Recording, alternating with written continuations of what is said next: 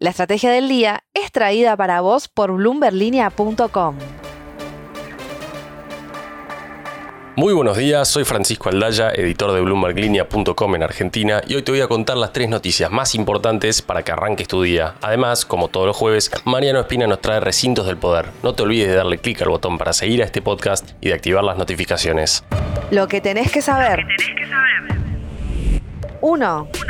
IPF Tech, unidad de IPF, comenzó a finales de 2022 la puesta en marcha para fabricar celdas de baterías de litio en su planta de La Plata. Y esta semana anunció un acuerdo clave para el desarrollo de este proyecto que sería el primero de Latinoamérica. La minera Livent, una de las productoras más grandes de carbonato de litio en Argentina, se encargará del suministro del mineral. Con este acuerdo con la minera estadounidense, una empresa que opera en el país desde finales de los 90, queda todo listo para que IPF empiece a producir baterías de litio para el mes de abril.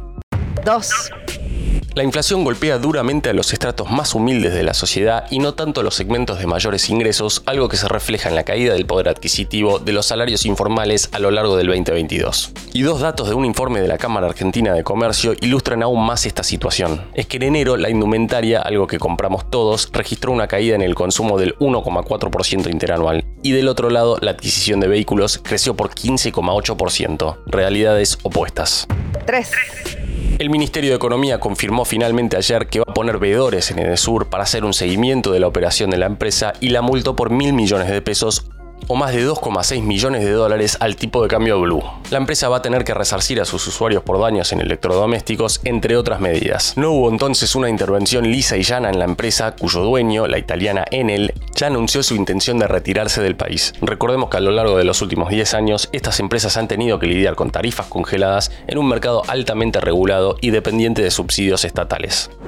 Antes de pasar a recintos del poder, veamos rápidamente cómo van a abrir los mercados este jueves. El S&P Merval cerró ayer con una baja del 1,4%, fue una jornada más verde que roja para las acciones argentinas en Wall Street, con bajas hasta 2,2% para Telecom y subas hasta 3,7% para Denor. El dólar blue quedó en 378 pesos para la venta, el MEP en 356 y el contado con liqui en torno a los 368 pesos.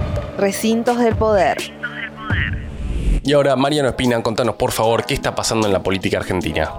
Agustín Rossi asumió este miércoles como jefe de gabinete en un frente que busca reunir sus piezas en miras a las elecciones presidenciales de este año. Alberto Fernández se reencontró con De Pedro y mantiene el contacto con Massa, cada vez más lejos de los objetivos macroeconómicos que podrían autopostularlo en la carrera presidencial. Es la previa de la reunión de la mesa política del Frente de Todos que en la histórica sede de la calle Mateo buscará delinear algunos ejes para una campaña que arranca cuesta abajo para la coalición oficialista, con severas diferencias en el interior de la fuerza y pocos resultados de gestión para exponer. La mesa reunirá a intendentes, gobernadores, sindicalistas, legisladores y dirigentes de todo el país. El objetivo parece simple, una foto y un documento que exprese unidad. No es sencillo. Olmos de Pedro y Massa son quienes más activos están en que la cita de mañana no sea un paso en falso más. Para calentar un poco más la previa, en la semana se vieron en distintas paredes del conurbano afiches que exigen la candidatura de la vicepresidenta de la Nación, Cristina Fernández de Kirchner, quien ya anticipó que no será candidata por considerarse proscripta por la justicia. En la oposición también hay movimientos. Diego Santilli confirmó su candidatura a gobernador de la provincia de Buenos Aires mientras crece la disputa entre los popes del PRO para definir candidaturas presidenciales. Horacio Rodríguez Larreta busca apoyos entre los socios de Juntos por el Cambio mientras Patricia Bullrich busca consolidar el padrinazgo del expresidente Mauricio Macri.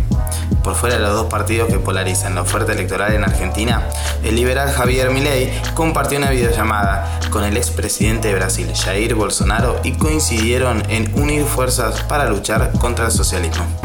La frase del día. Antes de irnos, escuchemos lo que dijo ayer la empresa de Sur en una solicitada publicada en varios medios. Enel anunció la salida de Argentina así como de otros países. En todos los casos se realizó con muchísima responsabilidad, planificación y especial atención en los trabajadores, los clientes y la sociedad. Y así también será en la Argentina. Por lo visto, la veeduría del gobierno en la empresa será una mancha más al tigre. Esto fue un nuevo capítulo de la Estrategia del Día Argentina. Yo soy Francisco Aldaya, editor de Bloomberg Línea, y me podés seguir en Twitter en arroba franaldaya. No se olviden de darle clic al botón para seguir a este podcast y a la campanita para que se enteren al instante cada vez que sale un capítulo de lunes a viernes. Espero que tengas una gran jornada productiva. Esto fue La Estrategia del Día Argentina, escrito y narrado por Francisco Aldaya. producido por Arturo Luna y Daniela Hernández. Que tengas un día muy productivo.